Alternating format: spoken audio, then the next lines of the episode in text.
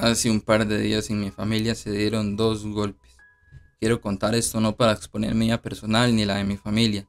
De hecho, no tenía pensado hacer este capítulo hablando de esto. Ya grabé otro que era el que iba a subir hoy, pero va a salir el próximo domingo. Hoy quiero hablar de la vida, la muerte y lo que esto conlleva. Dos acciones completamente naturales del ser humano, en las que muy pocas veces se posee el control.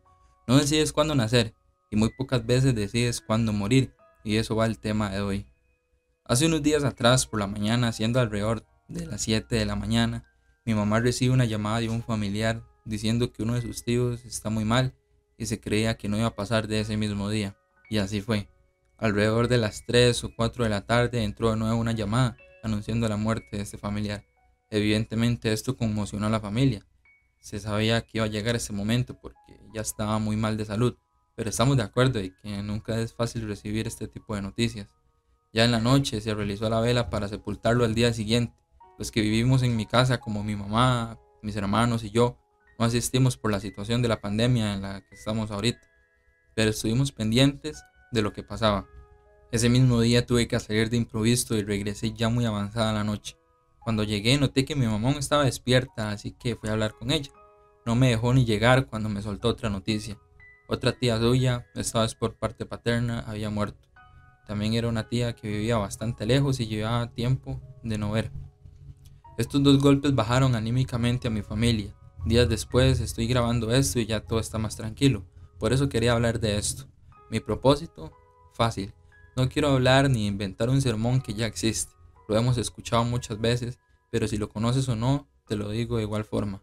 Vive tu día a día como si fuera el último. Pero no lo quiero dejar ahí. Estamos de acuerdo de que no sabemos cuándo podemos partir de ese mundo, pero eso implica también para nuestros seres queridos. Disfruten y aprovechen el tiempo con sus familias y amigos, porque no sabemos si pudiera ser la última vez. Valoren a sus madres, padres, hermanos, abuelos, amigos y hasta sus mascotas. En general todo aquello y aquellos que les generen felicidad.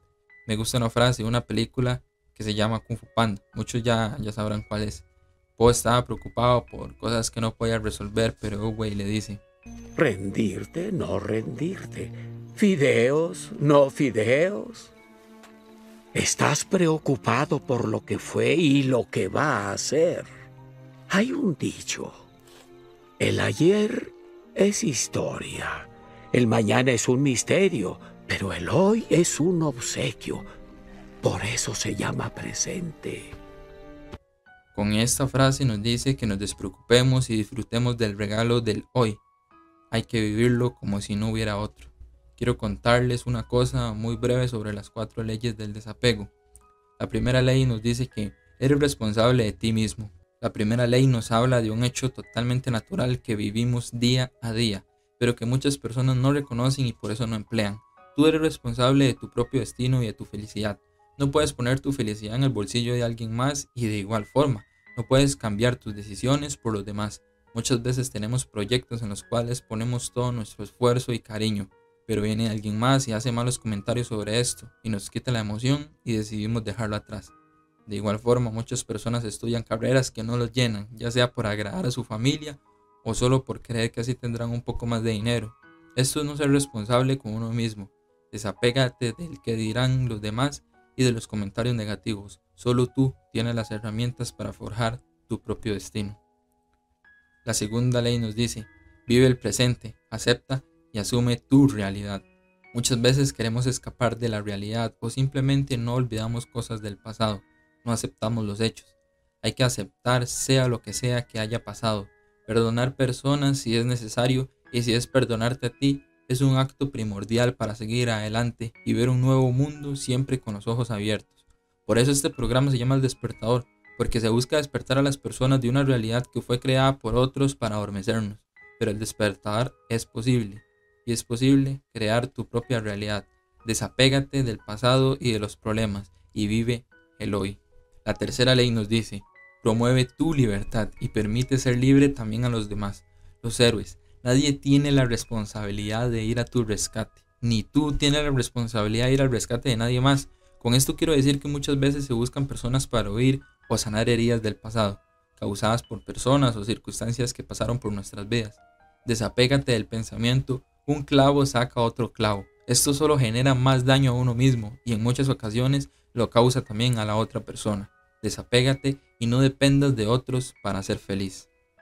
Y la cuarta y última nos dice, asume que las pérdidas van a suceder tarde o temprano. Desde pequeños nos enseñan que nada es para siempre. Esto aplica para todo, como la anécdota que conté al inicio. Las personas no son eternas, van a llegar a perecer, pero esto implica también a lo material y a las relaciones. Un carro no te durará para siempre, tampoco un noviazgo o unas amistades.